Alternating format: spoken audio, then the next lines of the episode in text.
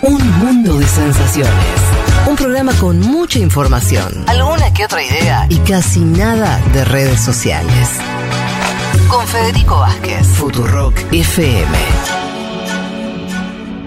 Vamos, entonces, ahora sí, Malena Rey, eh, iniciando su mundo expandido. Exacto, sí. Bueno, vamos a empezar a hablar un poco, como les adelantaba antes, de un caso cultural, digamos, en Nicaragua, que es un poco la manifestación de una intolerancia cultural, eh, además de política, que vienen perpetuando, como, como contábamos antes, eh, la pareja que gobierna Nicaragua, Daniel Ortega y su esposa Rosario Murillo, dos ex guerrilleros que ahora se pasaron para el otro bando. Bueno, el de Ortega es un, un gobierno muy autoritario, eh, ya eso viene siendo denunciado por diversas personalidades internacionales, es un gobierno que reprime, que persigue, que encarcela, que cuarta las libertades de la prensa y de, y de sus opositores. Y en las últimas semanas fue noticia, entre otras cosas, porque desterraron a 222 opositores, los subieron a un avión y los mandaron a, a Washington por considerarlos traidores a la patria. Y entre esas personas había activistas, feministas, presos políticos que llevaban más de 600 días en cárceles y que entonces subirlos a un avión era una forma de dirimir más conflictos internos de, Nicaragua. Claro. Fueron directamente echados del país. Eh, entre esos nombres estaba el del obispo Rolando Álvarez, acá estábamos comentando con, con Juanma, que es quien se negó rotundamente a subirse a ese avión. Ajá. Fue encarcelado, este obispo, le hicieron un juicio en dos minutos. Un abreviado, juicio y abreviado. le- lo condenaron a 26 años de prisión, así de una. Eh, esto último eh, fue algo que denunció el Papa, que me interesaba empezar con eso para también enrocar con la columna de Juanma, en la entrevista que le dio justamente a, Sí. a la semana pasada.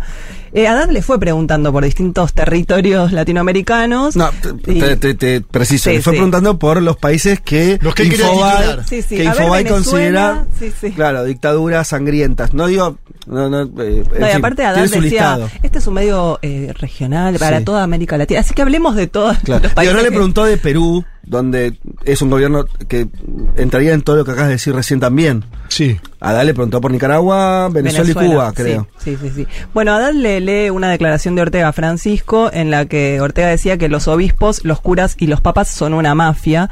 Y este primer audio es lo que le contesta Francisco muy brevemente. No me queda otra que pensar en un desequilibrio de la persona que dirige. Aquí tenemos un obispo, pero es un hombre muy serio, muy capaz. Quiso dar su testimonio y no, no aceptó el exilio. Es una cosa que es ah, fuera de lo que estamos viviendo, es como si fuera a traer dictaduras del, del 17, comunistas o hitlerianas del 35, traerlas aquí las mismas. Un tipo de dictaduras groseras o para usar una distinción linda de Argentina, guarangas. Bueno, Me gustó lo de guarango. Sí, una dictadura guaranga, eh, dice Francisco, y la compara, ¿no? Con, bueno, con el 17, con, con Hitler. Sí, bueno. Eh, Te- mi corazoncito no Sí. me deja de, de hacer la, la- la gran revolución de octubre, comparármela con Daniel Ortega. Sí, sí, en fin. la verdad que- Por más que también, por supuesto, tuvo sus problemas, ¿no? Pero, en fin. No, pero digo, fue, fue importante que el Papa dijera esto, por un lado, porque muchos activistas eh, festejaron y, bueno, religiosos, ¿no? Esta declaración pública. Y por otro lado, Ortega, bueno, reaccionó mal, por supuesto, y rompió relaciones también con el Vaticano. Ah. Como, que es, es un poco relativo porque parece que no tenía tanta representación diplomática el Vaticano en Nicaragua, pero ya por las dudas Ortega la rompió también. Pero está bien que, pero Ortega sí es, eh, y el Frente Sandinista siempre fue muy católico, en ese sentido debe ser problemático, entiendo, no sé, igual ahora ya en este estadio que están. Sí, pasa que se había roto la relación en el marco de las protestas de 2018. 2018, o sea, ya sí. venía muy Claro, alicaída claro. Sí, pero bueno, me interesaba esto para mostrar, por un lado, un repudio internacional, por otro lado, la intolerancia con cualquier persona que se oponga a, a su gobierno, y entrar al plano cultural para, para hablar específicamente de lo que pasó con Gioconda Belli y con Sergio Ramírez, que son dos escritores eh, nicaragüenses que ya no vivían en Nicaragua desde 2021. O sea, vivían, Sí. viven básicamente en España. Eh, no, y pensaba que, que Nicaragua es un país que dio grandes escritores, no sé, bueno, Rubén Darío, Ernesto Cardenal, y Gioconda Belli y, y Sergio Ramírez tienen algunas cosas en común que, que me interesaba también pensar, ¿no? Eh, digo, los dos estaban en el exilio, los dos en su juventud fueron compañeros de militancia de Ortega, o sea, participaron activamente en el movimiento revolucionario de, que derrocó Somoza en el 79 y tuvieron después algunos cargos políticos hasta el 94, cuando dejan de ver con buenos ojos el poder que estaba acumulando Ortega y se retiran de, de la Claro. vida política, digamos. Sí, Ramírez fue vicepresidente, de hecho, o sea, un tipo que fue súper importante para el armado de Ortega.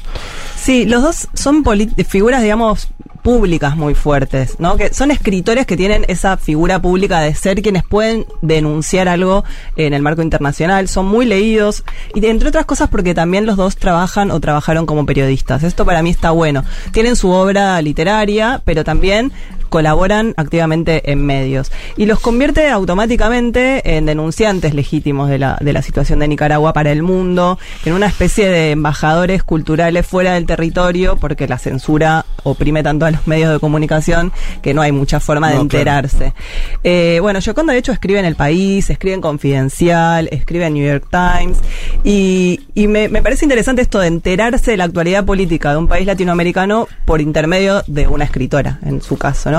Ambos también, eh, Ramírez y, Yoconda, son muy prestigiosos como escritores. Ella es poeta y novelista, tiene ensayos, tiene libros para niños y Ramírez es un premio Cervantes, que es como el, mayor premio en lengua española, se lo dieron en 2017 a él. Eh, yo les recomiendo que, que busquen la obra de ambos, que la lean, que está muy publicada. Y me voy a centrar un poco más en, Gioconda, porque me, me interesa su perfil, me parece que es una mujer que está muy plantada en este momento y con esto que, con este hecho que quería comentarles, que es que además de haber mandado ese avión con opositores, decían sacarles la nacionalidad a Gioconda y a Sergio Ramírez. O sea, privarlos de su nacionalidad nicaragüense como medida política eh, de Ortega, porque ya no pueden hacerles otra cosa, ¿no? Ellos ya, ya viven en el exilio. Entonces Gioconda, eh, ni bien se entera de esto, se presenta en el canal 24 horas de la televisión española y le da una entrevista a un periodista y hace algo que me gustó mucho, que es una especie de performance, ¿no? Lleva a la televisión una tijera y su pasaporte nicaragüense y tiene lugar este episodio que vamos a escuchar en el audio que, que traje. Mira, yo te quería decir una cosa. Realmente, eh, este papel, que es el pasaporte nicaragüense, no me hace a mí nicaragüense. Eh, no me hace, no me quita la nacionalidad que hayan cambiado la constitución porque no la podían cambiar. Una constitución solo se cambia en dos periodos y lo hicieron express. Y, entonces eso no tiene ningún valor. Este documento, para que quede claro, lo voy a romper aquí mismo, En directo. en directo, porque quiero que esté claro que yo no soy este documento. Yo soy Yoconda Belli, soy una poeta nicaragüense, y cuando la historia haya olvidado a estos tiranos, yo todavía voy a estar en mis libros como poeta nicaragüense. Así que mira lo que estoy haciendo, que quede claro que no me van a milanar, que no me van a dejar, no voy a dejar de ser quien soy por no tener este documento. Este documento además está emitido por un gobierno que yo desconozco, porque es un gobierno que ha asesinado, que nos ha quitado la nacionalidad, nos declara traidores a la patria sin ninguna razón. Yo lo que he hecho es escribir, eh, escribir poesía, escribir artículos de opinión y la mayoría de las personas que están en esa lista son defensores de derechos humanos. Bueno, bastante fuerte, ¿no? Me, me gusta un poco eso, que sea un acto performativo muy vistoso el hecho de agarrar un pasaporte y romperlo. Y me quedo con esta frase, ¿no? Este pasaporte no me hace nicaragüense, ya no tiene ningún sentido para mí. Este es un gobierno que desconozco. Y pensaba, ¿qué es lo que hace a una persona tener una identidad nacional? En este caso es, su obra como nicaragüense, ¿no? Como que su obra pasa a ser la representación de lo que para ella es Nicaragua. Es muy fuerte como eso se va dando en su literatura. Y también cuando dice que cuando la historia haya olvidado a los tiranos, yo todavía voy a estar en mis libros. Y ahí de nuevo, ¿no? Como el rol de la cultura para recordarnos una vez más que lo que se va a inmortalizar es a los artistas y que un político se puede volver olvidable al momento en el que toma una medida eh, que es repudiada, ¿no? Eh, me parece también que ella tiene como un physique du rol público muy muy firme, está como muy plantada, pero yo pensaba también que es una mujer grande, ¿no? Y que qué implica, ella tuvo un exilio previo, ahora vuelve a exiliarse. ¿Qué pasa cuando alguien tiene que pasar por esto? Y, y entonces ahí busqué un poco su, su producción literaria y tiene efectivamente un poema que no lo traje porque es un poco largo, que se llama Desterrada, en el que cuenta mucho más dolorosamente lo que implica dejar una casa armada en Managua, dejar sus, a sus perros, dejar a sus cuadros colgados, dejar su ropa y tener que escaparse porque ya no están dadas las condiciones políticas ni, ni sociales para seguir viviendo en donde ella nació. Y, volviendo al tema de la nacionalidad, ¿no? ¿Qué pasa cuando alguien le dice, bueno, ya no sos más nicaragüense? Bueno, entonces, ¿qué sos? Porque digo, nadie puede quedar privado de, de na- una nacionalidad. Eh, voy a poner otro audio en el que específicamente habla de esto y desliza algunas críticas. Vamos a escucharlo. Usted se exilió finalmente aquí en España, tiene la nacionalidad italiana, pero yo me pregunto, ¿qué pasa con aquellas personas que no tienen otra nacionalidad? Es decir, que han quedado apátridas y especialmente eh, las que siguen viviendo en el país. Estoy pensando, por ejemplo, en la defensora de derechos humanos, Vilma Núñez, que además tiene 84 años. ¿Qué pasa con estas personas? Mira, en primer lugar, una cosa importantísima que decir es que le agradecemos a España enormemente la generosidad que ha tenido. Esas personas no van a quedar apátridas porque España les ha ofrecido la nacionalidad, que es un gesto extraordinario que no han tenido otros países de América Latina, que curiosamente que hubiéramos esperado que tuvieran mayor solidaridad. En el caso de Doña Vilma, yo creo que Doña Vilma se va a quedar en su casa y va a ser como el sacerdote, el monseñor Rolando Álvarez, que no se quiso montar al avión y ahora lo condenaron a 26 años de cárcel y lo tienen en una, en una cárcel para eh, delincuentes comunes. Bueno, esto, ¿no? Eh, critica bastante a los gobiernos latinoamericanos por no haber repudiado la medida de Ortega y saltó, hay que decir, que el primero que, que saltó fue, fue Boric, ¿no? Él en Twitter puso una declaración bastante contundente que decía, no sabe el dictador que la patria se lleva en el corazón y en los actos y no se priva por decreto. Fue, digamos, el único mandatario que salió tan fuerte directamente en redes a, a declarar algo y fue el que también le ofreció a Gioconda la nacionalidad chilena. Argentina también lo Argentina hizo. lo hizo a través del canciller Cafiero y México lo hizo también en algo que pasó muy por abajo. AMLO, obvio, todo es posterior, ¿no? Sí, sí, por eso digo, Por ella- eso ella da, entra- da esta entrevista y después se hace esto, pero lo de México fue interesante porque fue el propio AMLO en una conferencia de prensa que dijo: el canciller me informó, los que pidan le vamos a dar la ciudadanía. Sí, eso, los que pidan. Acá Exacto. Boric fue, te ofrezco Sí. la nacionalidad, ella la acepta. Sí. la- además tiene un vínculo con Ramírez histórico, lo invitó a la toma de posesión, ¿no? Sí, va- ya Boric lo hizo, claro, invitó, no invitó a ninguna delegación del gobierno Exacto. de Ortega, lo invita a Ramírez y es uno de los pocos que en campaña, o así uno de los pocos, digo, de estas últimas campañas en América Latina, que hizo de Nicaragua un, Un punto tema. fuerte, Sí. claro. Sí, sí, lo denunció en varias conferencias internacionales también. No, y me, me quedé pensando eso, ¿no? Ahora ella es italiana y chilena, pero vive refugiada en España. Y Ramírez, al que le aceptó eh, la- el ofrecimiento, fue a Gustavo Petro, que le ofreció la nacionalidad colombiana. Así que ahora Ramírez es colombiano y español, digamos, Español, porque también claro. tiene pasaporte español. Este dato, mirá, de las nacionalidades para mí, fíjense los gobiernos que estamos hablando. El gobierno de España, PSOE, centro izquierda. El gobierno de México, izquierda, Morena. El gobierno de la Argentina, centro izquierda, Alberto Fernández. El gobierno de Chile, centro izquierda. El gobierno de Colombia, centro izquierda. Todos los que hablan de Nicaragua, los otros países que son gobernantes de derecha, no ofrecen asilo. Porque tiene que ver con una política migratoria que tienen de no Claro. aceptar. Interesante, ¿eh? Para analizarlo en esos puntos, con lo que veníamos a- charlando antes. Y con Nicaragua además, eh, cre- bueno, evidente, ¿no? Producto de, de- de- del, sobre todo la política interna 2019, que se recrudeció después del, ahora, 21 de Ortega. A diferencia de otras experiencias también complejas, pienso fácilmente en Venezuela, Sí. lo de Nicaragua pasó esto de estadio, ¿no? Y eso hizo que también todo, vos hablás de distintos gobiernos de centro izquierda, progresistas, o lo- como le quieras llamar, todos me le soltaron la mano. Digo, hoy Nicaragua, no sé, salvo Venezuela medio en términos Venezuela formales. y Cuba diríamos uno. Pero casi una formal, Sí. no, no- no sé, digo, di- digo una formalidad que es una alianza que viene de mucho tiempo atrás, Sí. pero es, un- es un gobierno aislado al mismo tiempo, Ujú. Hoy, en términos concretos, digo, no, no, me parece que no tiene apoyos ¿no? de ningún tipo. En ese sentido, Venezuela, que pasó por situaciones, creo que no le quitó la nacionalidad a nadie y, y, y me parece que son distintos los hechos eh, imputados.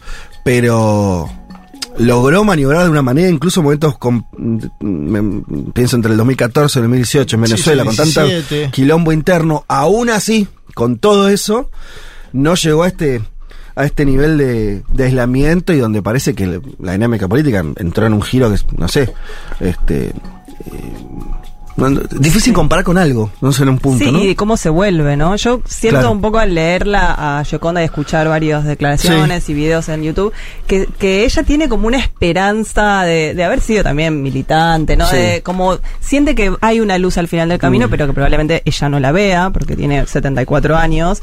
Y, y me, me impresiona un poco cómo todos estos temas generan una porosidad tal en su obra que ella, de ser una poeta y una escritora de novelas, pasa prácticamente a escribir sobre Nicaragua. Todos sus textos Claro. van en esta dirección.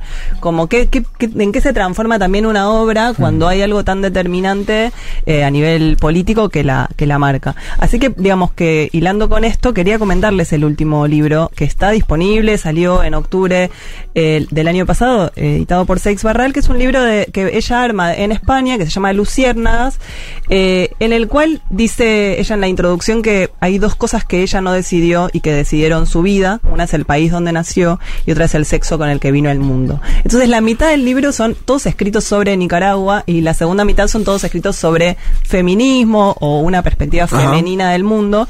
Y es directamente, o sea, un, un libro de ensayos de denuncia. Son Ajá. varios de ellos fueron recopilados de la prensa, eso, colaboraciones en el país, pero directamente hay, eh, no sé, hay una carta abierta a Rosario Murillo, por ejemplo. O sea, muy, muy confrontativa. Y la mirada de ella, y te, te lo pregunto desde el desconocimiento, ¿eh? Eh, Más, eh, ¿cómo la ubicó? Porque, viste, cuando la gente atraviesa semejantes torbellinos, eh, es víctima de, de semejantes injusticias, muchas veces también su, su mirada del mundo empieza, eh, o, se modifica radicalmente la que tenía, te lo digo en términos ideológicos, quiere decir, obviamente que está, es una opositora al gobierno de Nicaragua, eso está Sí, claro. sí. Ella, te- sus posiciones, que antes era alguien que era del Frente Sandinista, dejó de ser alguien de izquierda, lo sigue siendo. No sé cómo. No, ¿Por dónde circulan sus ideas? Sí, a ver, sus, sus discursos o por lo menos sus textos reunidos acá parecen proclamas públicas. O sea, bajó mucho o, su al llano en el sentido de que quiere ser leída y entendida por todos. Eso me parece que está muy bueno decir de su literatura eh, y, de, y de sus intervenciones. O sea, está dándole pie a un montón de gente que por ahí no tiene forma de- de- de acceder a información en Nicaragua. Les tira como ideológicamente por dónde habría que pensar eh, una oposición cultural a un gobierno autoritario. Entonces son muchos como... Porque, perdón que te interrumpa, pero Sí. eso que está diciendo es interesante porque yo creo que hay un grado de complejidad más que en el sentido que es.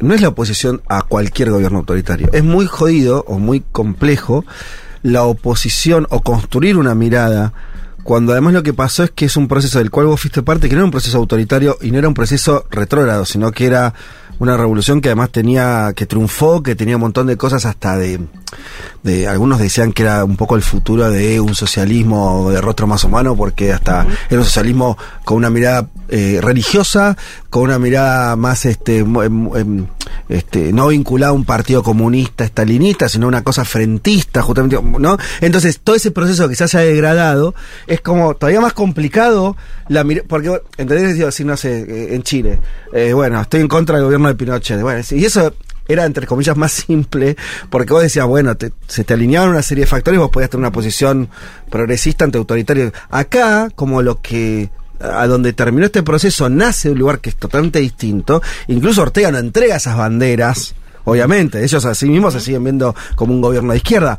Es complejo esa operación que vos tenés que hacer, ¿no? Como para desmontar eso o como para construir un horizonte nicaragüense este, a futuro. Es bastante fuerte porque aparte acá en esta parte que es- la sección se llama Mi amada Nicaragua, o sea, parte de ese de, de esa idealización por el sitio en el que nació, empieza con el primero de los ensayos es el 92, es bien crítico, se llama Además de sueños necesitamos propuestas. Claro. Pocos años después ella se retira de la actividad política justamente por esta concentración de poder que ya deja de ver con buenos ojos y ahí empieza ya como su camino más de, de confrontación, ¿no? La caída de un símbolo, eh, de, de la revolución incitación a la farsa, me duele Claro. mi país, como una, una actitud de, de Ya de los. 90 esos textos. Sí, y, y los textos llegan Claro. hasta el 2021. Ahí recordemos que ellos, esos 90 es el sandinismo fuera del gobierno en realidad, porque ellos pierden en el año 90 las elecciones. Exacto. Y Ortega recién vuelve al 2006. gobierno en el 2006. 6. Claro, son 16 años, esos textos ya críticos, que también es algo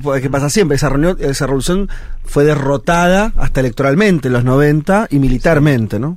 Sí, y también lo que empiezo a ver es que se empieza ella a transformar en una vocera, o sea, empieza a usar el nosotros, el nosotros los que estamos en contra de ustedes, no ya yo, yo Condabelli o yo una ex militante, sino eh, ha colmado mi tolerancia y la de muchos nicaragüenses, le dice a, a Rosario Murillo, la gente no es asesina, su pueblo no es asesino, los asesinos están armados y ordenados por usted y su compañero comandante, como que se vuelve una, una actriz muy, muy frontal Mm. a la hora de denunciar y tiene una prosa muy llana para eso, justamente por porque quiere ser leída por todos. Eh, la segunda parte de- del libro es la parte de los ensayos feministas, y, pero en el medio tiene una entrevista del 98 que Yoconda Belli le hace a la hijastra de Ortega, Claro. que se llama Soy la América Narváez Murillo. Es muy conmovedora, es una entrevista extensa en la cual ella le da voz a Soy la América para que cuente con bastante detalle, primero toda su infancia muy tortuosa en la que su madre la, la abandona con su abuela y luego cuando Ortega ingresa a la familia y abusa de ella durante 10 años.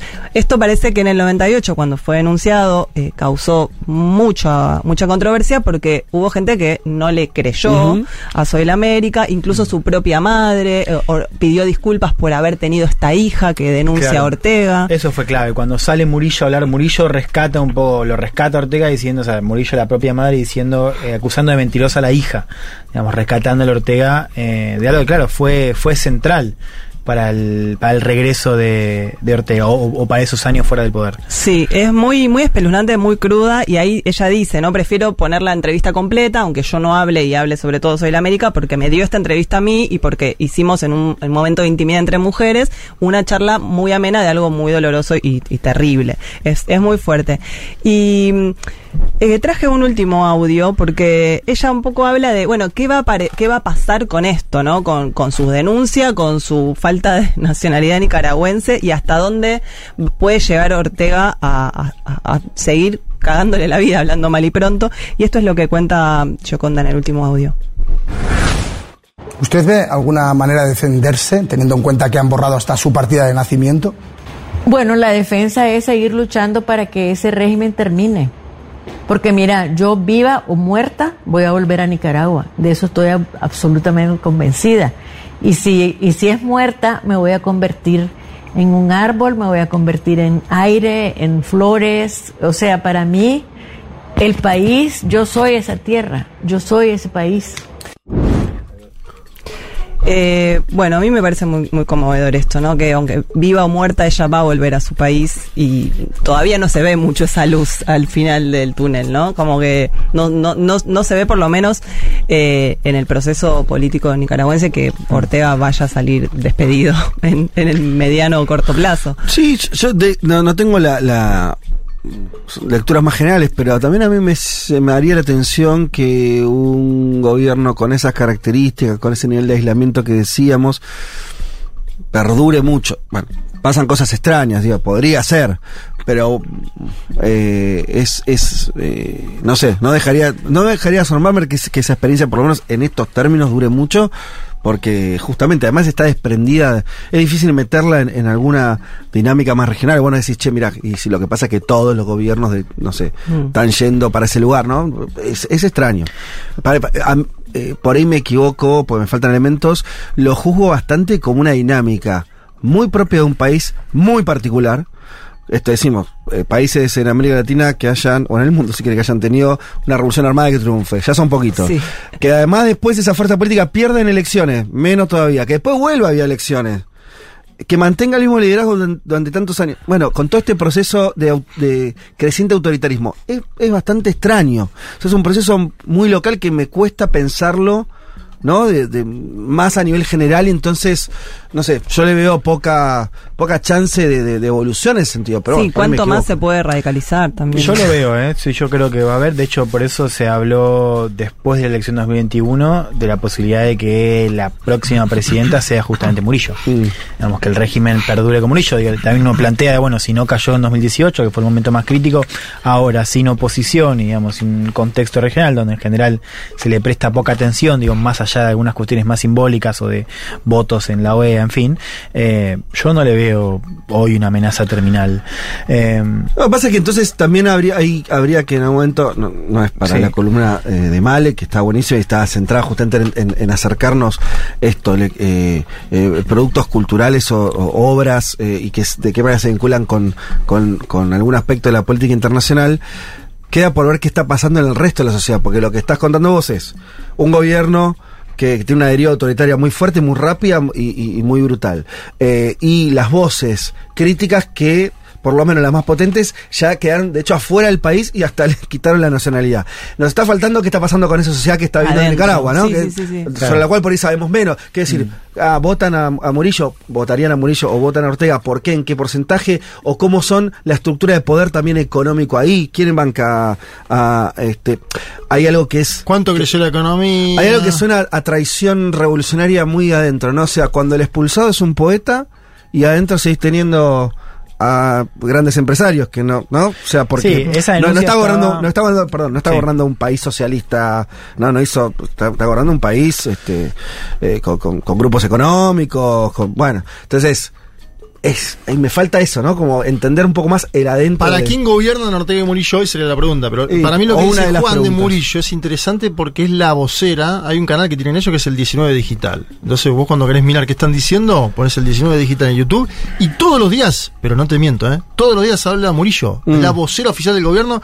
Y es muy probable que por los temas de salud que tiene Ortega, que sufrió un infarto hace larguísimas décadas, sea Sea de una sucesión, sea ella. Ahí hay que ver qué es, qué es Sí. ese gobierno, qué sería. Me quedé pensando en lo que vos, vos le preguntaste a Male sobre el tema de si ya sigue siendo de izquierda, digamos. También porque hay casos que efectivamente propios de esa experiencia nacional se van hacia otra Claro, convicción. claro, yo le preguntaba. Pero es interesante porque pienso en el caso de Yoconda, pienso en el caso de Sergio, de Sergio Ramírez y de otros eh, artistas y disidentes.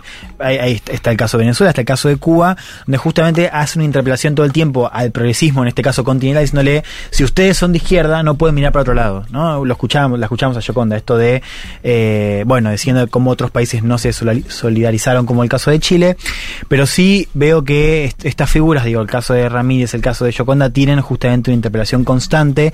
Y pensar en un caso más, que para, mí es muy interesante la mirada que él tiene, además que es un escritor del carajo, que es Carlos Manuel Álvarez, que fue premio Anagrama el año pasado con una crónica justamente del movimiento San Isidro, el movimiento de protesta cubano, que es un pibe que eh, él está fuera de Cuba, eh, fue perseguido, no, no es, no sé si él se considera un exiliado per se, pero él toma alguna de esas cosas como de interpelar, como es un pibe de izquierda o de izquierda, si querés, eh, que está todo el tiempo cuestionando un poco la mirada del progresismo actual sobre Cuba, pero además tiene una mirada sobre Cuba desde adentro con sus crónicas y desde la juventud, que también es interesante, ¿no? Porque el caso de Yoconda son, o de Sergio Sí, son figuras más grandes, sí, claro, y que están muy ligadas a la historia, eh, a, la, a la historia de, Sí, de claro. Nicaragua, ¿no? A la revolución y demás.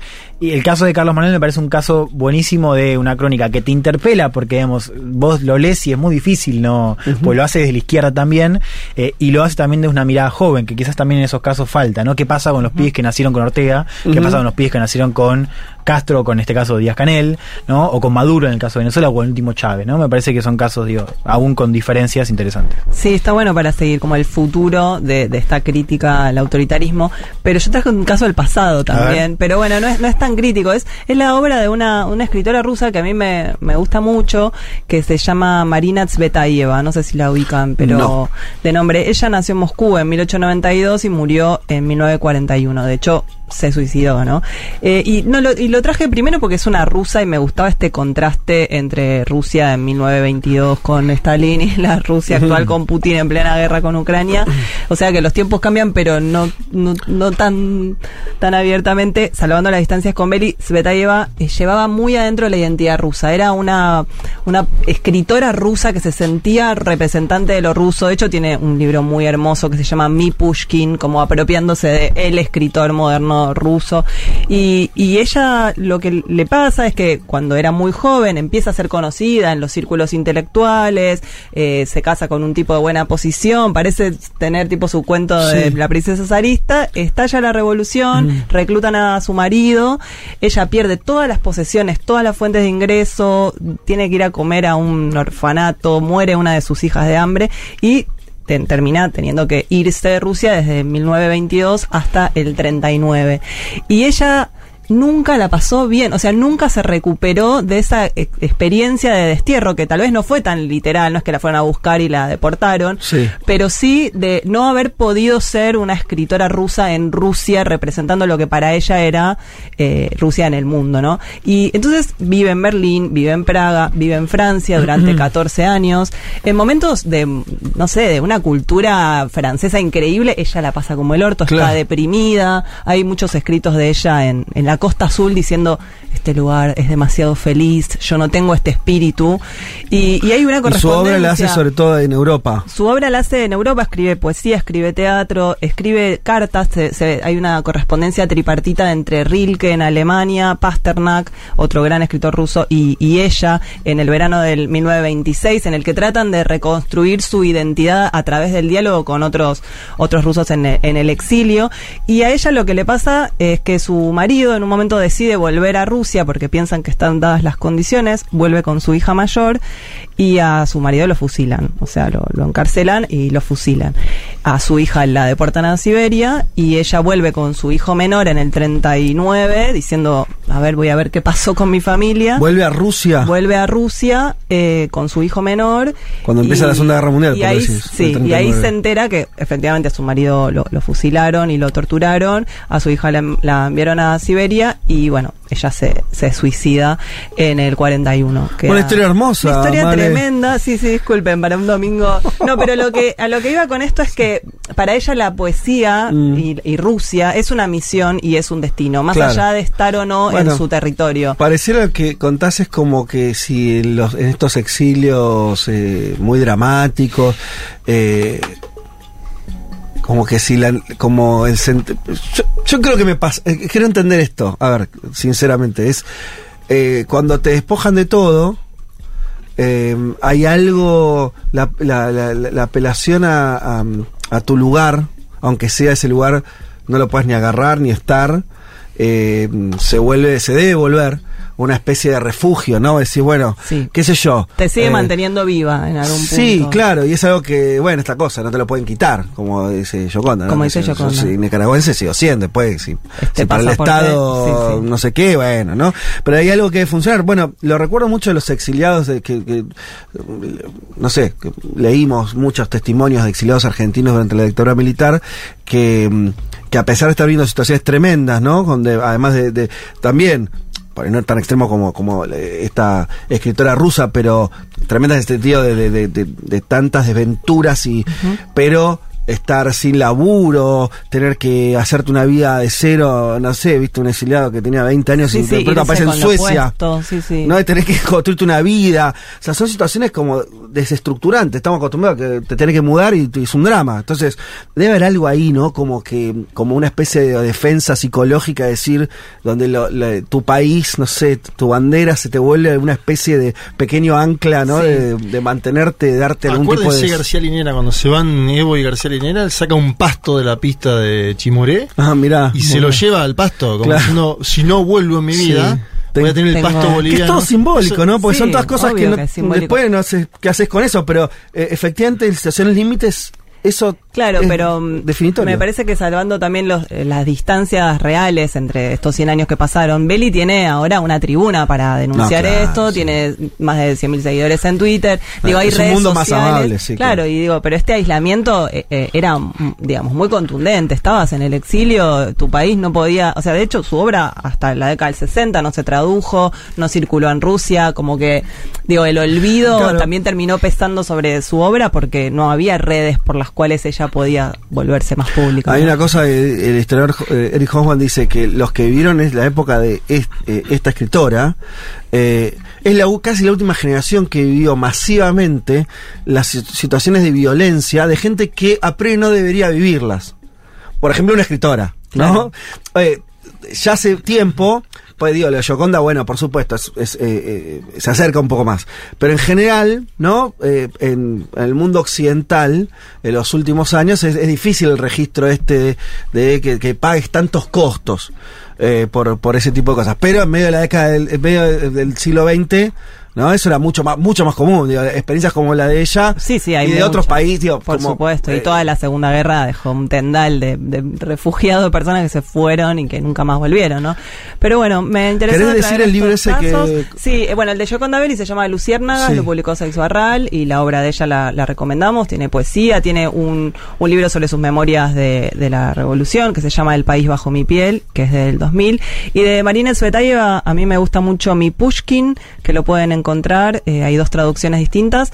Y también las cartas del verano de 1926 entre Marina Tsvetaeva, Boris Pasternak y Rilke. Bueno, Male, a ver, aprobada en este, esta Sí, primera entrega. Sí, ¿no? A mí me intriga mucho el tema de las traducciones de los libros. Ah, ¿Cómo es bueno, eso? Me encanta. Y viste que hay, eh, depende del idioma. Hay, eh, por ejemplo, Carlos Marx, me acuerdo que hay traducciones y traducciones. Entonces, de- del alemán al Sí, español, sí. hay como dos tendencias políticas dentro del propio marxismo. Bueno, con Freud pasa también con Lacan. Increíble eso. Qué interesante que, que haya, a partir de las traducciones, polémicas y disputas por qué es lo que dijo en este momento. En el caso de esta escritora rusa tiene dos traductoras, una se llama Selman Sira, que es una mexicana que vive en Barcelona, que es muy buena, y tiene a una argentina que ya murió, que se llama Irina Bogdashevsky, que también es una traductora directa del ruso, ¿no? Ahí lo importante es que sea traducción directa del Claro, ruso, no busquen versiones. No intermedio, ¿no? Eh, dice Carolina, che, muy buena la columna nueva de esta chica. Esta chica estamos hablando de Malena Rey. Arroba Male no es el caso, me pueden buscar por Arroba ahí. no es el caso, bien. Me encanta acá leyendo y escuchando y muestra ahí un libro que tiene Matar al padre de Amélie Nothomb. Ahí va. sí. Eh, ¿Qué más tenemos por acá? Bueno, algunos, algunos me- mensajes más, eh, muchos, en realidad muchos. Bolaño decía, la patria son mis hijos y mi biblioteca. ¿No? El escritor chileno. Que no vivió casi en Chile, vivió Claro, mucho claro. en México y en España.